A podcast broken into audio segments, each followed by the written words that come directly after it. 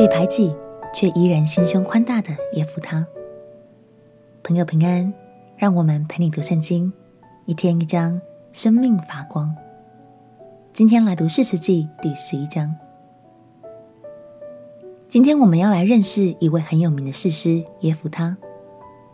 耶弗他的出生在当时的文化中是不名誉的，这使得他虽然有军事领导能力和各样才情。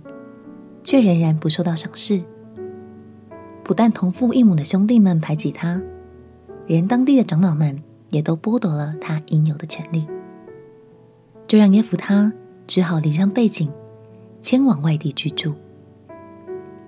不过，这一切的遭遇，并没有使耶弗他成为愤世嫉俗的人哦，反而让他拥有了更宽大的心胸，进而逆转成为以色列的领袖。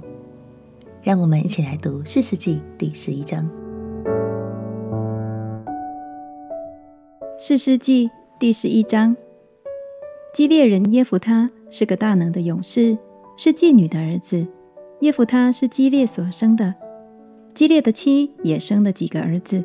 他妻所生的儿子长大了，就赶逐耶弗他，说：“你不可在我们父家承受产业，因为你是妓女的儿子。”耶弗他就逃避他的弟兄，去住在陀伯地。有些匪徒到他那里聚集，与他一同出入。过了些日子，亚扪人攻打以色列。亚扪人攻打以色列的时候，激烈的长老到陀伯地去，要叫耶弗他回来，对耶弗他说：“请你来做我们的元帅，我们好与亚扪人征战。”耶弗他回答激烈的长老说：“从前你们不是恨我？”敢逐我出离父家吗？现在你们遭遇急难，为何到我这里来呢？激烈的长老回答耶弗他说：“现在我们到你这里来，是要你同我们去与亚门人征战。你可以做激烈一切居民的领袖。”耶弗他对激烈的长老说：“你们叫我回去与亚门人征战，耶和华把他交给我，我可以做你们的领袖吗？”激烈的长老回答耶弗他说。有耶和华在你我中间做见证，我们必定照你的话行。于是耶弗他同基列的长老回去，百姓就立耶弗他做领袖、做元帅。耶弗他在米斯巴将自己的一切话陈明在耶和华面前。耶弗他打发使者去见亚门人的王，说：“你与我有什么相干？竟来到我国中攻打我呢？”亚门人的王回答耶弗他的使者说。因为以色列人从埃及上来的时候，占据我的地，从雅嫩河到亚伯河，直到约旦河。现在你要好好的将这地归还吧。耶弗他又打发使者去见亚扪人的王，对他说：“耶弗他如此说，以色列人并没有占据摩押地和亚扪人的地。以色列人从埃及上来，乃是经过旷野到红海，来到加低斯，就打发使者去见以东王。”说：“求你容我从你的地经过。”以东王却不应允，又照样打发使者去见摩押王，他也不允准。以色列人就住在加低斯，他们又经过旷野，绕着以东和摩押地，从摩押地的东边过来，在雅嫩河边安营，并没有入摩押的境内，因为雅嫩河是摩押的边界。以色列人打发使者去见亚摩利王西宏，就是希什本的王。对他说：“求你容我们从你的地经过，往我们自己的地方去。”西宏却不信服以色列人，不容他们经过他的境界，乃招聚他的众民在亚杂安营，与以色列人争战。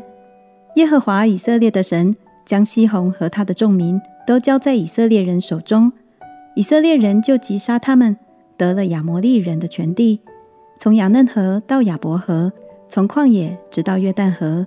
耶和华以色列的神在他百姓以色列面前赶出亚摩利人，你竟要得他们的地吗？你的神基摩所赐你的地，你不是得为业吗？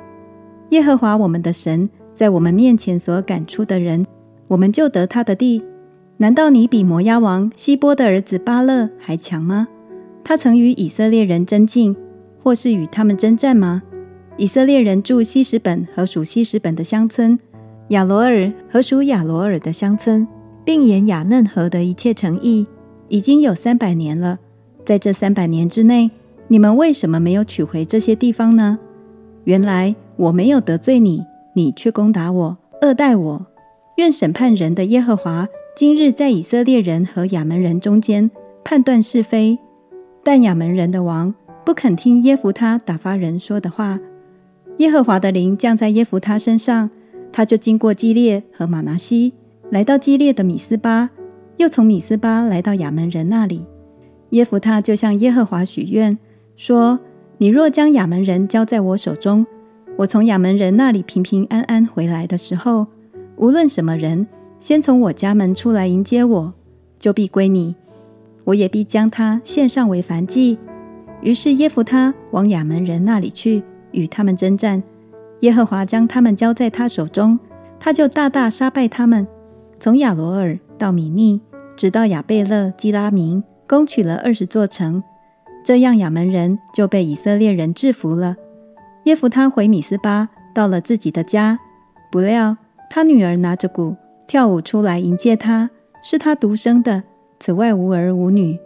耶弗他看见他，就撕裂衣服，说：“哀哉，我的女儿啊！你使我甚是愁苦，叫我作难了，因为我已经向耶和华开口许愿，不能挽回。”他女儿回答说：“父啊，你既向耶和华开口，就当照你口中所说的向我行。因耶和华已经在仇敌亚扪人身上为你报仇。”又对父亲说：“有一件事，求你允准，容我去两个月，与同伴在山上，好哀哭我终为处女。”耶弗他说：“你去吧。”就容他去两个月，他便和同伴去了，在山上为他终为处女哀哭。两月已满，他回到父亲那里，父亲就照所许的愿向他行了。女儿终身没有亲近男子。此后，以色列中有个规矩：每年以色列的女子去为基列人耶弗他的女儿哀哭四天。虽然耶弗他是一位很有能力也敬畏神的士师，但他仍然在冲动之下，用错误的方式来回应神。以人为祭是当时迦南地的异教习俗，这在摩西律法中是严格禁止的哦。所以，相信大家现在最想问的就是：耶弗他的女儿真的被献为燔祭了吗？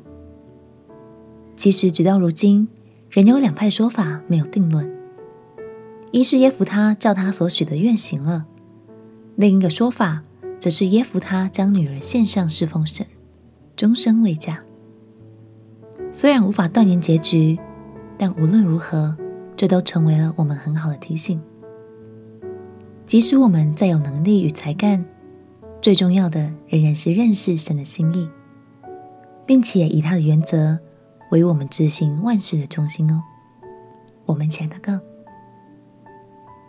亲爱的耶稣，求你帮助我，不再只是用自己认为正确的方法来行事。而是能更认识你的心意。祷告奉耶稣基督的圣名祈求，阿门。让神的话语成为你的力量，也成为你生命的中心。陪你读圣经，我们明天见。耶稣爱你，我也爱你。